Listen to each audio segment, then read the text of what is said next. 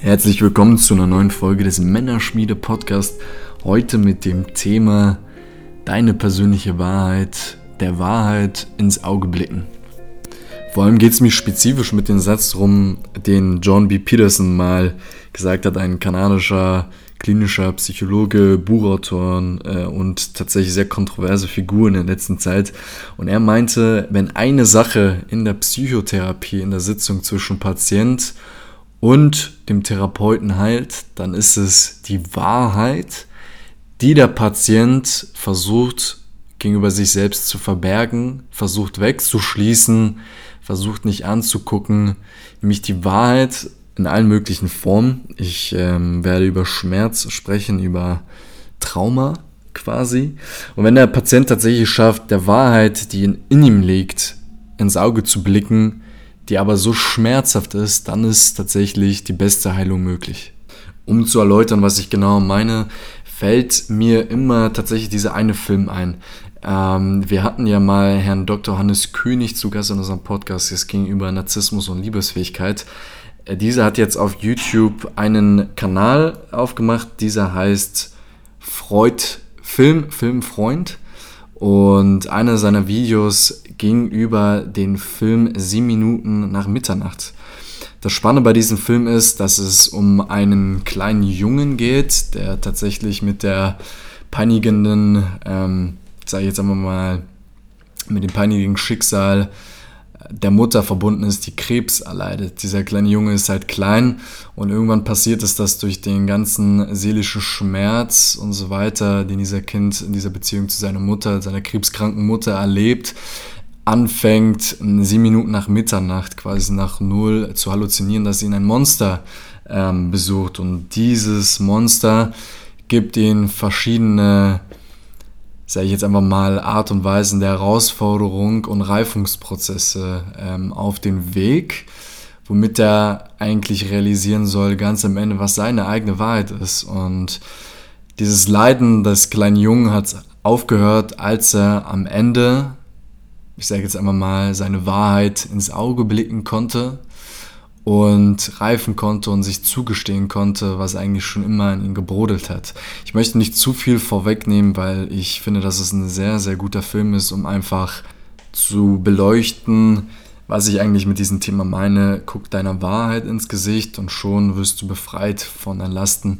Ähm, ich kann wirklich jeden raten, diesen Film zu gucken, weil da zum ja, da klar gemacht wird eigentlich, dass wir Menschen alle aus unserer Vergangenheit einen Rucksack mit uns tragen und wenn wir anfangen, diesen aufzumachen und zu gucken, was wir Schweres eigentlich mit uns mitführen die ganze Zeit, anfangen können, die unnötigen Sachen, die uns schon seit ungeraumer Zeit äh, ja, belasten und unnötig schwer auf unseren Rücken liegen, endlich mal damit abzuschließen, es beiseite zu legen und dass der Rucksack quasi durch die Erkenntnis, was da eigentlich drinne ist und drinne liegt, einfacher wird und ihr dadurch natürlich auch schneller, vitaler ähm, durchs Leben genau laufen könnt, um neue Erfahrungen zu sammeln. So, was meine ich eigentlich mit Schmerz? Und hier gehe ich jetzt auf die klassische, sage ich jetzt immer mal, Bindungstheorie ein, Entwicklungstheorie und auch die Entstehung von Traumata, von Schmerz. Letztendlich geht es darum, dass wir als kleine Kinder, um das einfach mal einfach darzustellen, verschiedene Bedürfnisse hatten. So, und ich glaube, das ist jetzt eigentlich je, jedem bekannt. Ne? Wir hatten einfach Bedürfnisse, als wir klein waren. Bedürfnisse nach Kontakt zum Beispiel, nach Vertrauen, nach Einstimmigkeit, nach Autonomie oder nach Liebe und Sexualität. Die Beispiele nehme ich vor allem aus dem Buch von Narm Neural Affective Relation Model, also neuroaffektives Beziehungsmodell. Und da geht es genau darum, was eigentlich passiert, wenn diese Kernbedürfnisse, sage ich jetzt einfach mal, nicht geachtet werden. Als kleines Kind waren wir abhängig von unserem Umfeld. Das bedeutet letztendlich, wir sind mit diesem Bedürfnis an die Umwelt rangegangen und haben gesagt, bitte stell doch mal mir diese Bedürfnisse. So, und dazu muss gesagt werden, ich benutze halt die Theorie des neuroaffektiven Beziehungsmodells und letztendlich muss man auch hier sagen, dieses Modell stellt ein Konstrukt dar, das die Wirklichkeit abbilden soll.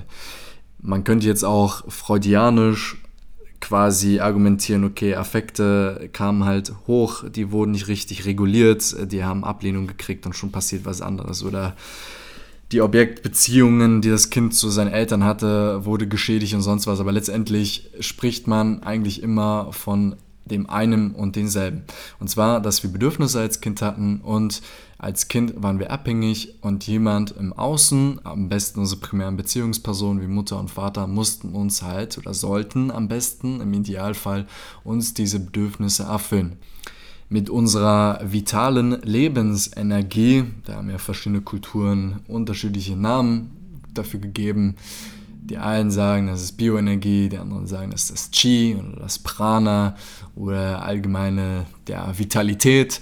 Jedenfalls ist es eigentlich alles das Gleiche, nämlich dass wir mit unserer vitalen Kraft, unserer Lebensenergie versucht haben, uns diese Bedürfnisse einzuholen. Also wenn ihr zum Beispiel durch Einstimmung ähm, auf eure Eltern zugeht, eine Einstimmung auf eure Bedürfnisse, möchtet ihr bitte, dass eure Eltern euch ähm, nähren, euch Wärme geben oder sonstiges Bedürfnis erfüllt. Das tut ihr normalerweise, weil es einfach eine normale Reaktion aus eurem Körper ist, die, der, die befriedigt werden muss. So, und jetzt fängt der Spuk nämlich an. Wir wissen ja, das Leben besteht nicht nur aus goldenen Federn und Glücksgefühlen und ähm, dem paradiesischen Zustand, den wir vielleicht hatten, als wir noch in der quasi im Bauch unserer Mutter waren, sondern das Leben ist auch Chaos, das Leben ist auch Leid, das Leben ist auch schwarze Federn, das Leben ist auch ein nicht befriedigt werden in allem, worin wir befriedigt werden wollen. Das hat auch, das hat auch jeder einzelne von uns erlebt als Kind zum Beispiel. Wir sind mit einem Bedürfnis, die ich ja vorhin genannt habe, zu unseren Eltern gegangen und dieses Bedürfnis wurde nicht erfüllt. Die Intensität, mit der dieses Bedürfnis nicht erfüllt worden ist, prägt unser Verhältnis zu diesen Bedürfnissen wirklich fundamental. So, jetzt liefert das NAM-Modell zum Beispiel eine sehr interessante ja, Veranschaulichung, würde ich einfach mal sagen. Wenn wir uns nämlich diese Lebensenergie vorstellen, die quasi dazu da ist, ähm, ja, unsere Bedürfnisse zu erfüllen, Nahrung einzuholen, unser Bedürfnis nach Autonomie, nach einer Quelle von Liebe und so weiter und so fort, aber auch von Aggression, Kampf und Fluchtreaktion. So was passiert, wenn quasi durch, diese Vita durch diesen vitalen Strom eine Hemmung gebaut wird, weil unsere Eltern auf, sage ich mal, unser Reagieren als kleines Kind einfach falsch geantwortet haben, weil sie auch vielleicht auch eigene Themen mit sich tragen oder einfach überfordert waren oder sonst was. Es gibt ja tausend Möglichkeiten, weswegen etwas passiert ist, warum es passiert ist. Aber wir müssen daran denken, dieser Vitalstrom geht natürlich irgendwie, der, der Ruf danach, das Ziel zu erreichen. Also was passiert, wenn wir mit Wut, Wut ist ja eine normale Reaktion, um Grenzen zu setzen, um Dinge einzufordern, um zu veranschaulichen, dass etwas nicht in Ordnung ist und so weiter und so fort. Wut ist was Gesundes. Aber was passiert, wenn es nicht gut von unserem Umfeld aufgefasst wird? Und das ist hier nämlich jetzt ganz spannend. Das Nahmodell liefert vor allem Erklärungen auf äh, der Basis des Nervensystems. Und letztendlich ist ja unsere Psyche das Nervensystem und das Verbindungsglied zu unserem Körper, wo es nämlich jetzt ganz spannend wird, weil mit quasi der vitalen Energie, mit der wir versuchen, Ziele zu erreichen, natürlich auch die Nervenspannung ja, sich erhöht quasi. Also wir haben eine sympathische Aktivierung, ne? wir kennen das irgendwie aus der Biologie, Parasympathikus, Sympathikus, ähm, Erregung. Der eine Teil sorgt für die Aktivierung und der andere Teil für die Runterregulierung. So was passiert, wenn wir mit Wut nicht weiterkommen. Wir steigen natürlich die Spannung des Nervensystems, des Sympathikus weiter und gehen in den Protest rein. Warum kriege ich nicht das? Eltern, was ich jetzt eigentlich kriegen möchte, ja, meine Autonomie, mein Bedürfnis nach Nahrung, nach Wärme, nach Schlaf, äh, mag, mag es sonst was sein, nach Kontakt, nach Vertrauen zu dir, nach einer Geborgenheit, was? Wenn dieser Protest der eigentlich was sehr Vitales ist, weil wir was einfordern, was wir brauchen zum Überleben, wiederum gehemmt wird, dann steigt natürlich das Nervensystem nochmal ein Level höher und steigt noch ein Level höher und steigt noch ein Level höher, bis die Hemmung, und das meinte ich mit Intensität, inwieweit dieses Bedürfnis erfüllt worden ist oder nicht, letztendlich unsere Beziehung zu dem widerspiegelt.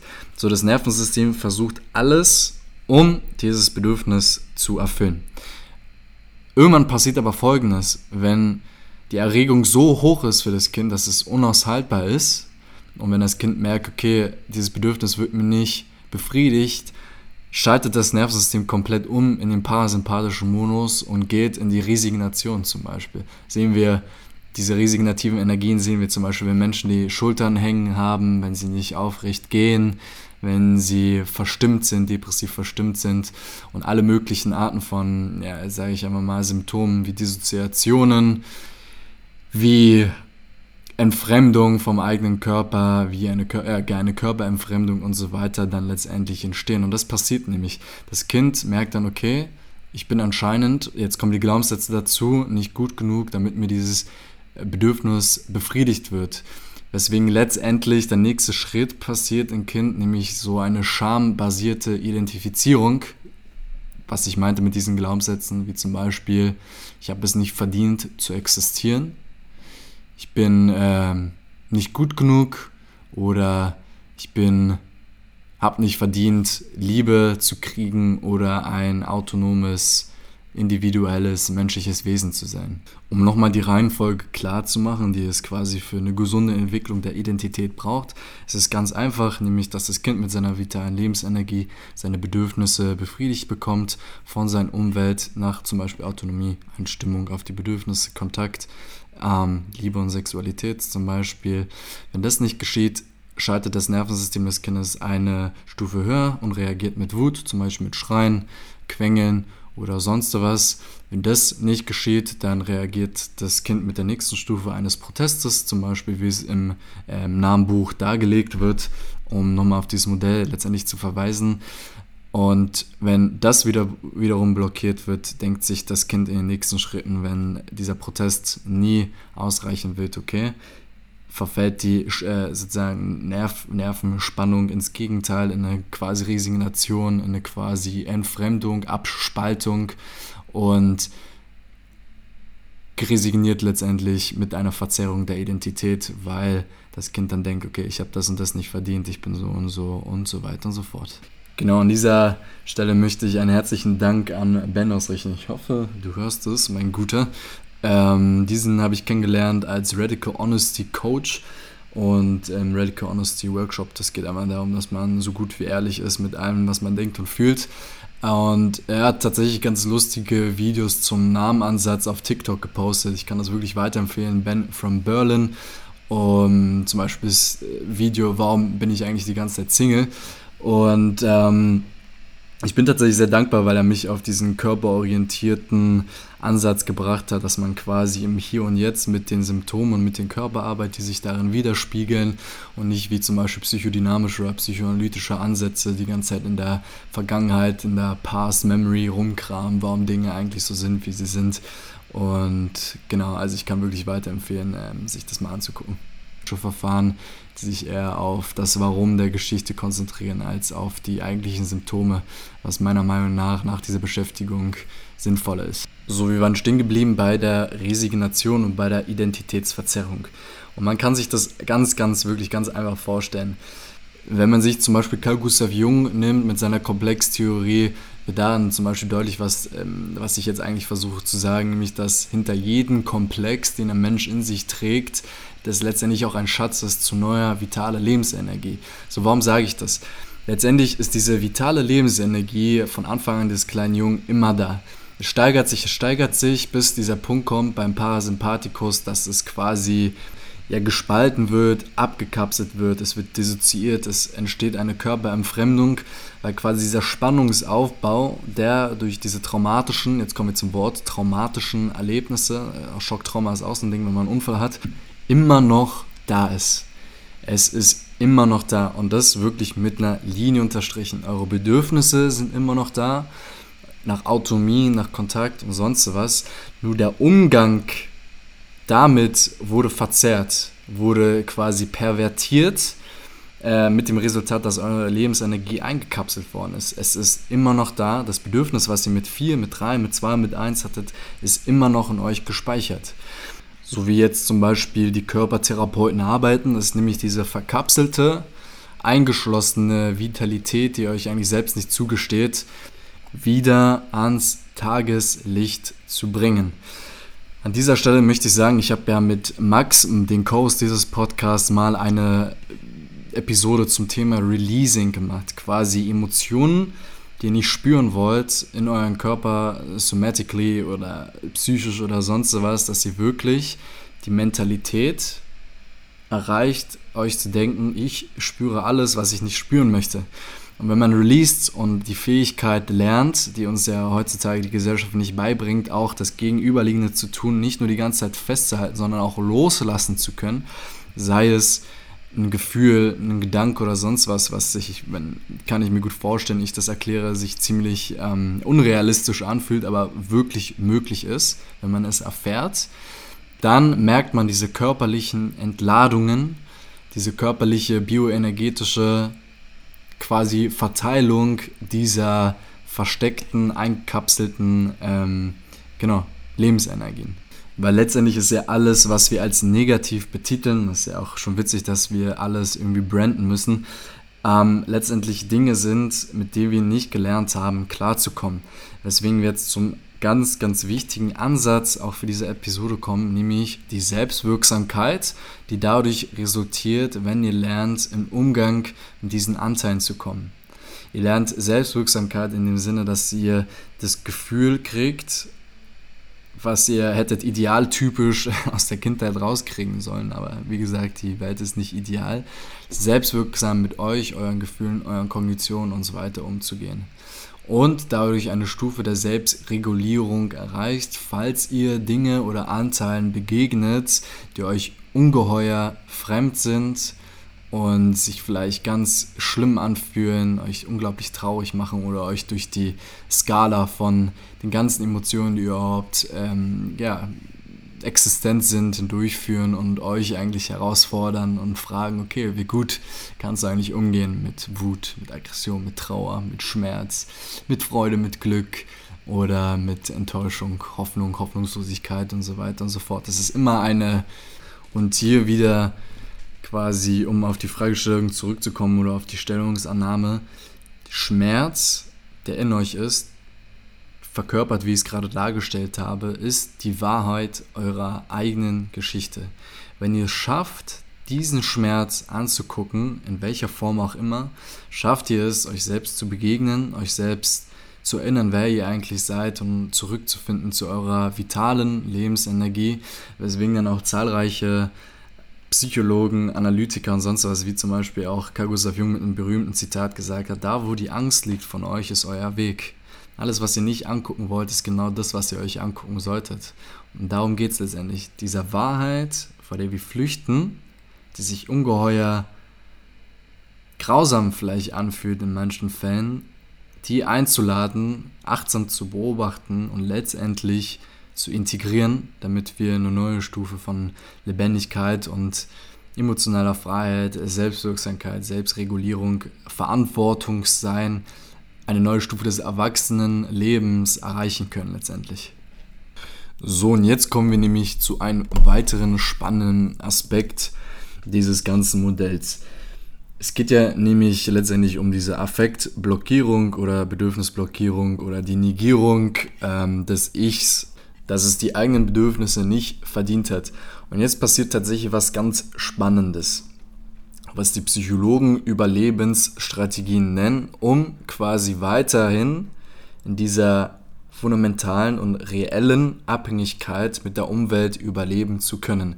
Ganz einfach, weil das Kind abhängig ist von dem Umfeld und noch quasi diesen Erwachsenenmodus nicht erreicht hat, um für sich selbst sorgen zu können. Und jetzt passiert tatsächlich was ganz Spannendes, was ich aber auch irgendwie schön finde, um so ein bisschen das ganze Modell auch irgendwie philosophisch, humanistisch äh, zu betrachten. wie, was uns Menschen eigentlich ausmacht.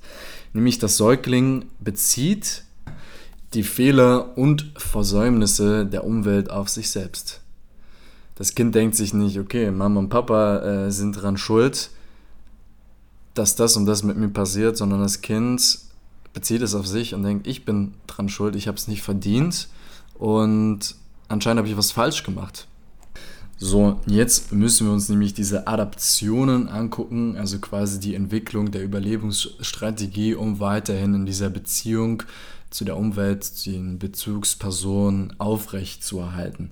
Wenn wir uns zum Beispiel die, das Bedürfnis nach einem Kontakt angucken und das halt nicht befriedigt wird, muss das Kind damit adaptieren, dass es sich quasi mit diesem versperrten Zugang zum Kontakt zur Außenwelt dann abfindet. Es schneidet sich vom eigenen Körper ab oder von sozialen Kontakten. Und was ist quasi die Strategie aus, dieser, aus diesem speziellen Bedürfnis wäre, dass quasi das Kind auch einfach sich denkt, okay, dann höre ich halt auf zu existieren. Ich ziehe mich aus dem Kontakt zurück und ich versuche mich halt unsichtbar zu machen. Und was ganz spannend ist, was, die, ähm, was das Modell von Namen weiterhin suggeriert, ist, dass das natürlich auch das Kind Identifizierung signalisiert, die halt auf Scham letztendlich aufgebaut sind, weil das Kind nicht verdient hat, das Bedürfnis befriedigt zu bekommen. So eine schambasierte Identifizierung wäre zum Beispiel im Beispiel, das habe ich direkt aus dem Buch gezogen, ähm, in dem Bedürfnis Kontakt, dass eine Scham existiert in dem Kind, überhaupt zu existieren. Dass es sich wie eine Last vorkommt und letztendlich auch irgendwie das Gefühl hat, durch diese ganze Nummer ähm, ja, nirgendwo dazu zu gehören. Und was jetzt wiederum passiert, ist, dass damit das Kind quasi diese, jetzt sage ich mal, heftige Spannung im Nervensystem, die ja die ganze Zeit da ist, nicht verspüren muss, also quasi diese, worüber ich gesprochen habe, diese verkapselte Lebensenergie des Schreis nach der Bedürfnisbefriedigung, die letztendlich aber nicht funktioniert hat und halt weggeschoben worden ist, muss natürlich auch das Kind diese Schamidentifizierung irgendwie umwandeln.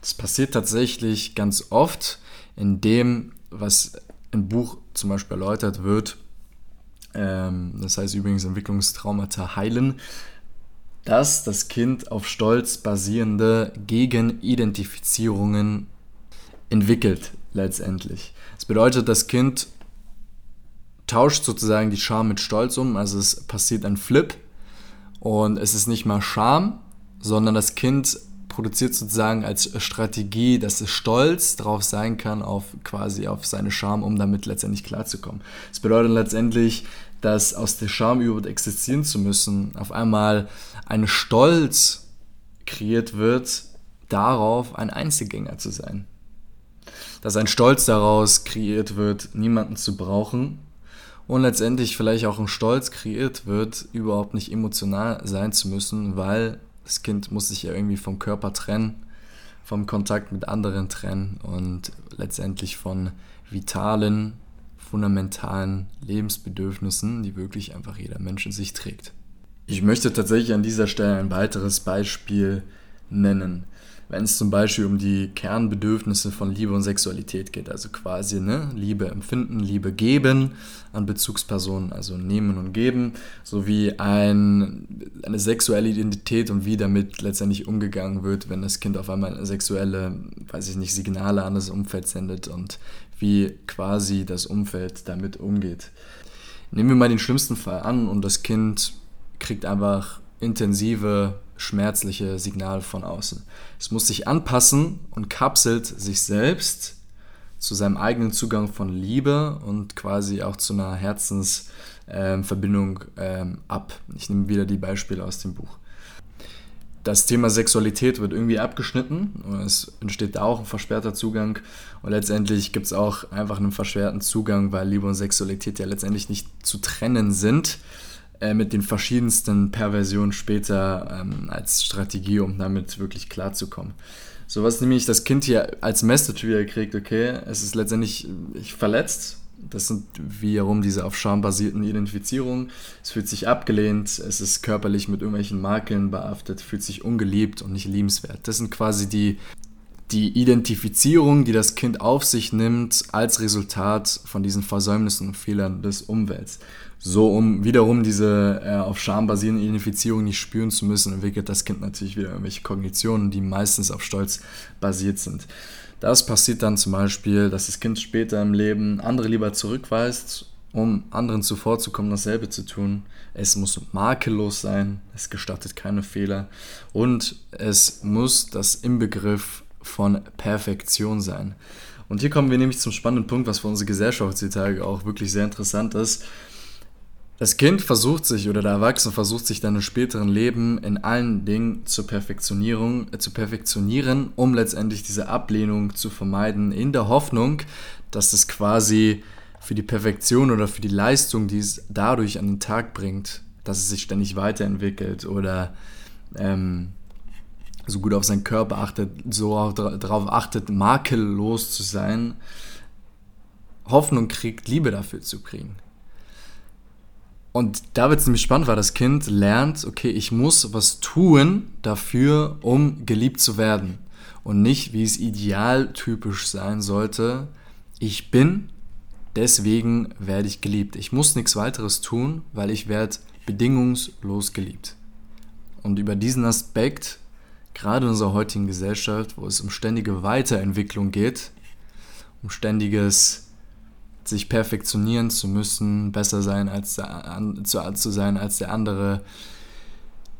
Was gibt es noch im Vergleich, ganze Zeit miteinander zu sein, in einer bestimmten Konkurrenz und sonst was, ist das ein spannender Punkt. Und hier möchte ich auch wiederum auf ein anderes Buch von Horst Ebert Richter verweisen, nämlich der Gotteskomplex, dass wir quasi durch das Empfinden von einer schambasierten, würde ich jetzt einfach mal in Kombination mit dem Ernam-Buch sagen, dass wir sozusagen empfinden von dem Kleinsein im Innern von uns, auch kollektiv als Menschheit betrachtet, dass wir quasi in den Empfinden, dass wir leiden müssen, dass wir Schmerz und das Niedere empfinden müssen, dass wir uns vielleicht manchmal auch so fühlen und dass halt wirklich dieser Schmerz in uns da ist, weil das Leben auch Schmerzen bereitet. Uns genau in das oppositäre Flüchten versuchen quasi mit einer Botschaft Gott zu werden selbst, also in den Größenwahn zu gehen. Nichts kann mir was anhaben. Ich bin der Beste, ich will der Beste sein. Ich muss nichts spüren. Ähm, ich kann mich ständig weiterentwickeln, nach dem nächsthöheren streben, um dem Niederen zu entkommen, dem man eigentlich nicht ins Auge blicken möchten, möchte. Quasi das Flüchten von der Unmacht in die Allmacht, wie das glaube ich auch, wenn ich mir das erlauben darf, Horst Eberhard Richter sagen würde. So, und letztendlich geht es wiederum in diesem gesamten Thema, in diesen 30 Minuten, darum, diese Unmacht auszuhalten, zu spüren und einen Weg zu finden, wie wir damit umgehen quasi. Wie gehen wir damit um? Wie gehen wir mit dem Schmerz in uns um, der existent ist? Wie gehen wir damit um? So, und ich habe vorhin das Beispiel von dem Rucksack genommen, den quasi jeder auf seinen Rücken trägt als Ergebnis seiner Vergangenheit. So, und der erste Schritt wäre überhaupt diesen Rucksack zu beachten. Sich einzugestehen, ich habe diesen Schmerz in mir, egal was das überhaupt ist, erstmal, ich habe eine Vergangenheit, die auch einfach belastet ist. Und ich muss jetzt nicht, ich will jetzt nicht alles pathologisieren oder so oder krankhaft machen, sondern jeder von uns hat was erfahren. Das ist einfach ein Naturgesetz.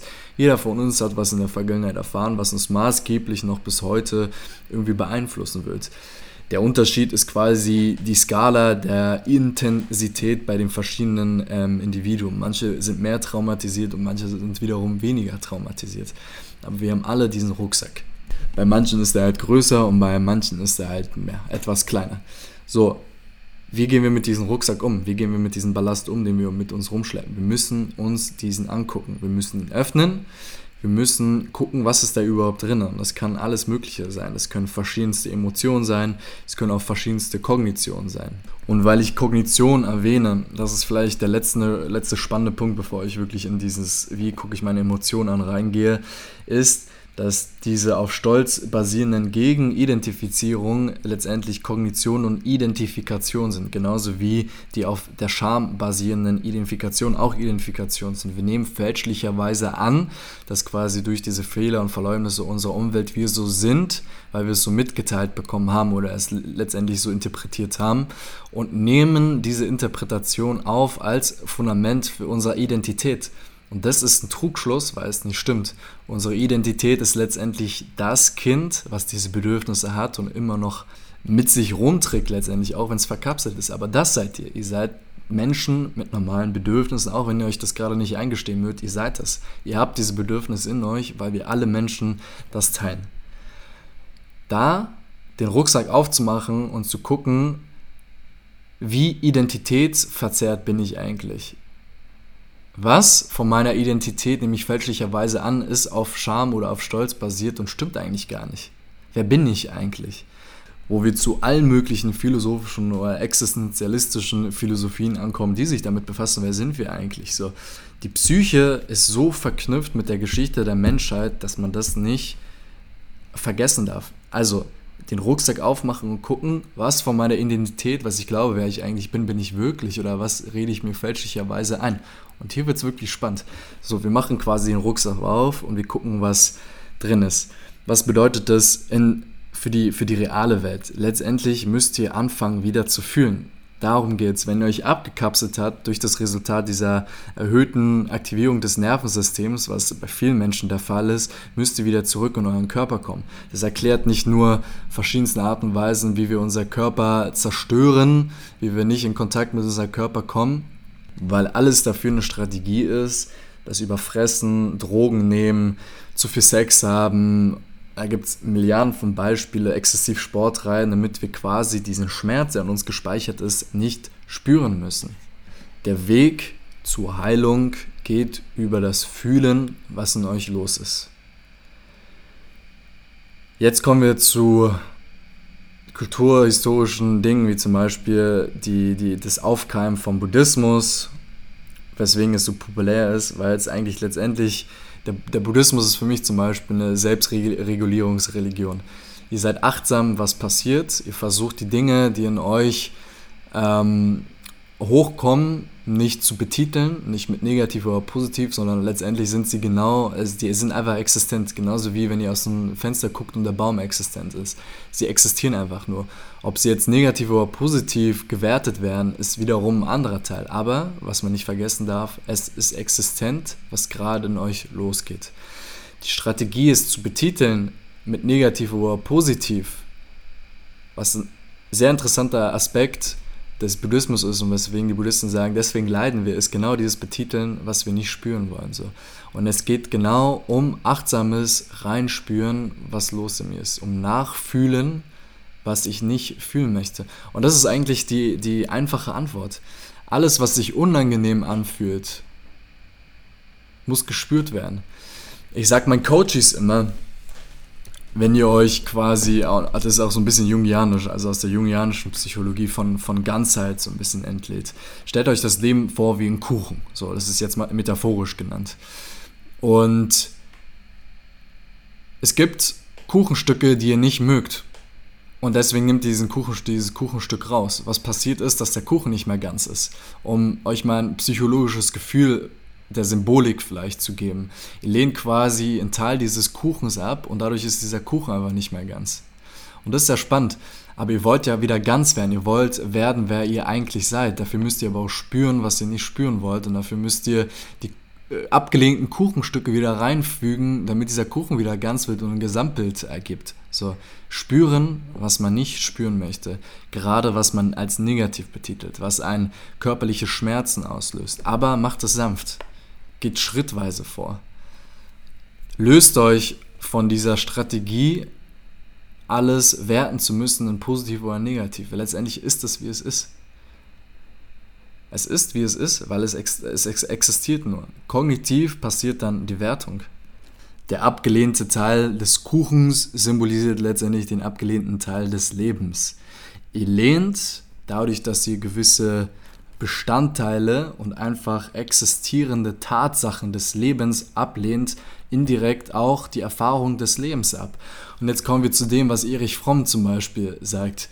Jedes Mal, wenn ihr diesen abgelehnten Teil wieder begegnen werdet, wird es euch einfach mit Schmerz erfüllen. Ihr werdet ein Trennungsgefühl haben. Ihr werdet einfach mit Leid konfrontiert, weil ihr nicht zugesteht, euch diesen abgelehnten Teil des Lebens, der eigentlich zu der Ganzheit des Lebens gehört, zu spüren. Es kann einfach nur Leid daraus resultieren. Um nochmal auf dieses Praktische zu kommen, ist ja quasi eigentlich die Lösung, des, die Disbalance des Nervensystems, dieser Spannung wieder so zu regulieren, dass quasi diese Strategien zum Überlegen einfach wegweichen können. So, und das sind Selbstregulierungsstrategien, das sind Selbsterfahrungsstrategien letztendlich, weswegen ich den Buddhismus zum Beispiel erwähnt habe, ist, weil ein großer Bestandteil des Buddhismus auch einfach Achtsamkeitstraining ist. Wir haben zum Beispiel in der Acceptance Commitment Therapy Richtung, geht es eigentlich genau darum, dass wir spüren, was los ist, dass wir es einladen und dass wir es nicht werten, sondern einfach da sein lassen. Es darf da sein. Das meine ich mit dem Kuchenstück. Wir nehmen dem Kuchenstück, dem Bestandteil des Lebens, den wir abgelehnt haben, wieder zurück in unsere Wahrnehmungsper in unsere Perspektive der Wahrnehmung und lassen es da sein. Wir integrieren quasi diesen Stück wieder, damit wir jungianisch gesagt zurück zur Ganzheit wiederkommen. Achtsamkeit, warum? Wir entwickeln durch Achtsamkeit nicht nur wieder zurück eine Verbindung zu unserem Körper und zu unseren Emotionen letztendlich. Wir spüren wieder, was los ist. Das hilft uns auch dazu, eine Metakognition zu entwickeln durch Achtsamkeit und Meditation, was überhaupt unsere Gefühle sind und unsere Kognition die ganze Zeit im, im Abgehen sind quasi. Was uns das auch lehrt, wenn wir weitergehen in die Arbeit mit Selbstregulierung ist. Und das Schöne mit der Arbeit mit Selbstregulierungsstrategien ist einfach, dass es hilft. Du merkst, weswegen Leute so viel meditieren und den Buddhismus so schön finden, ist, weil sie merken, es hilft ihnen tatsächlich. Und es ist tatsächlich so. Es gibt die ACT-Therapie einfach, weil es hilft. Es gibt Achtsamkeit und Metakognitions- und Selbstregulierungsübungen, weil es Menschen von Leid erlöst. Im weiteren Verlauf von Selbstregulierungsstrategien kann man zum Beispiel lernen, sich zu de-identifizieren von den Gefühlen und Kognitionen. Man lernt, nicht mehr werten zu müssen, was in einem losgeht, sondern lernt die Fähigkeit wahrzunehmen und was, was vor allem mit Namen los ist, nämlich dieses Somatic Experiencing, was geht eigentlich in mich, äh, mir ab und ich kann es achtsam wahrnehmen. Das bedeutet Containment. Ich kann es in, in sich halten quasi. Ich kann dieses Gefühl in mich halten und muss nicht mir irgendwelche Ausreden dafür einfallen zu lassen, dass ich es die ganze Zeit von mir wegschieben muss quasi. Des Weiteren die Sedona Method zum Beispiel, die Methode nach ähm, Hale Dorskin, glaube ich, heißt der gute und sein Lehrer heißt Sedona, ich bin mir nicht sicher, aber ähm, darum geht es zum Beispiel, dass wir zwar von unserer Gesellschaft, auch von der Kindheit gelernt bekommen, Emotionen festzuhalten, aber wovon auch der Buddhismus dann letztendlich spricht. Ich bin kein äh, praktizierender Buddhist, sondern ich finde, über was der Buddhismus spricht, äh, super selbstregulierend und super toll und und die Fähigkeit loszulassen zum Beispiel wird uns überhaupt nicht beigebracht, dass wir genauso Emotionen, wie wir sie festhalten können, uns auch entscheiden können, sie loszulassen. Ich empfehle jeden hier die Sedona Method. Ich könnte an dieser Stelle auch andere Therapierichtungen nennen, zum Beispiel die, die Therapierichtung von ähm, Schocktraumen, zum Beispiel nach Unfällen oder eine posttraumatische Belastungsstörung. Da geht es um nichts weiteres, als dass der Therapeut versucht, den Patienten schrittweise in die traumatische, das traumatische Ereignis wieder reinzuführen, zu spüren, dass der Patient es beschreiben kann, dass er es wieder erleben kann und dadurch merkt, okay, es ist nicht mal so schlimm, ich kann langsam davon loslassen. Und das ist genau das Ding, worüber hier diese ganze Episode eigentlich geht. Es geht nämlich darum, wieder ins Fühlen zu kommen, in den Herzkontakt zu kommen, wir müssen nicht viele Bücher lesen, indem wir versuchen, den Sinn unseres Leidens herauszufinden, was übrigens auch eine Überlebensstrategie ist, in den Kopf zu flüchten, damit wir die Realität nicht fühlen müssen. Wir müssen das nicht, sondern letztendlich geht es genau darum, fühlen, was wir nicht fühlen wollen. Und ich kann es echt nicht oft genug sagen. Ich kann es wirklich nicht oft genug sagen. Sogar Freud damals hat mit dieser Katharsis, mit diesem Wiederbeleben der unterdrückten Affekte eigentlich genau das gesagt. Heutzutage würden wir das ein bisschen leichter angehen, damit wir uns nicht selbst retraumatisieren. Aber es geht einfach darum, dass wir langsam diese Fähigkeiten zur Selbstentwick äh, Selbstregulierung beherrschen, damit wir quasi mehr und mehr dazu in der Lage sind, uns selbst in diese Zustände zu bringen, sie auszuhalten, sie zu führen, dadurch dann zu merken, okay, so schlimm ist es gar nicht, was ich versucht habe, Jahre, Jahrzehnte hinweg nicht mal zu spüren und dann wiederum wieder loszulassen, euch selbst die Erlaubnis wieder zu geben, es ist da und es darf da sein, ihr dürft da sein, ihr dürft, alles darf in euch da sein, ihr dürft so sein, wie ihr seid. Und wenn ich mir die Welt angucke, was ich vorhin gesagt habe, dass es eigentlich auch was ganz Schönes ist, sind wir nämlich ganz viele kleine traumatisierte Kinder unterwegs, die eigentlich nur Liebe wollen, die eigentlich nur das, das gehalten werden wollen von ihren verschiedensten Bedürfnissen und letztendlich tun wir uns gegenseitig weh, weil wir unseren eigenen Schmerz nicht, nicht wiederbeleben möchten, weil dieser Schmerz halt vorhanden ist. Und das ist ein, ja, das ist ein, Schauspiel von Drama des Lebens, in dem wir uns selbst alle befinden. Und, und letztendlich kann ich einfach nur sagen, der Weg zur Heilung führt über das Fühlen, über das Zurück zum Fühlen, zum Körper, zu dem, was passiert ist, zu dem, was in eurem Rucksack ist, an verschiedensten Inhalten, um Heilung zu erreichen Fähigkeit zur Selbstregulierung, um schrittweise in das Fühlen reinzukommen, um schrittweise in die De-Identifizierung zu kommen, um schrittweise zu merken, dass ihr eigentlich gar nicht der seid, der ihr dachtet, der ihr seid, um schrittweise wieder dahin hinzukommen, was der Mensch eigentlich ist, nämlich ein voller lebend, voller mit Lebensenergie ausgestatteter, strömender, strömendes Geschöpf, dem das Fühlen eigentlich das Fundamentalste per se ist, was im Inne ist, letztendlich. Und ja, damit bedanke ich mich, wenn du bis 42 Minuten ausgehalten hast. Ähm, bedanke ich mich sehr. Ich hoffe, dir hat die Episode geholfen. Wenn Fragen vorhanden sind, dann scheu dich nicht, die zu stellen. Ähm, ich habe auch weiterhin freie Coaching-Plätze frei und da geht es genau darum, dass wir zurückkommen zu dem, wer wir eigentlich sind, zu so einer gewissen Ganzheit unserer Identität, unseres Individuums. Und ich bedanke mich und ich freue mich vielleicht von dir zu hören.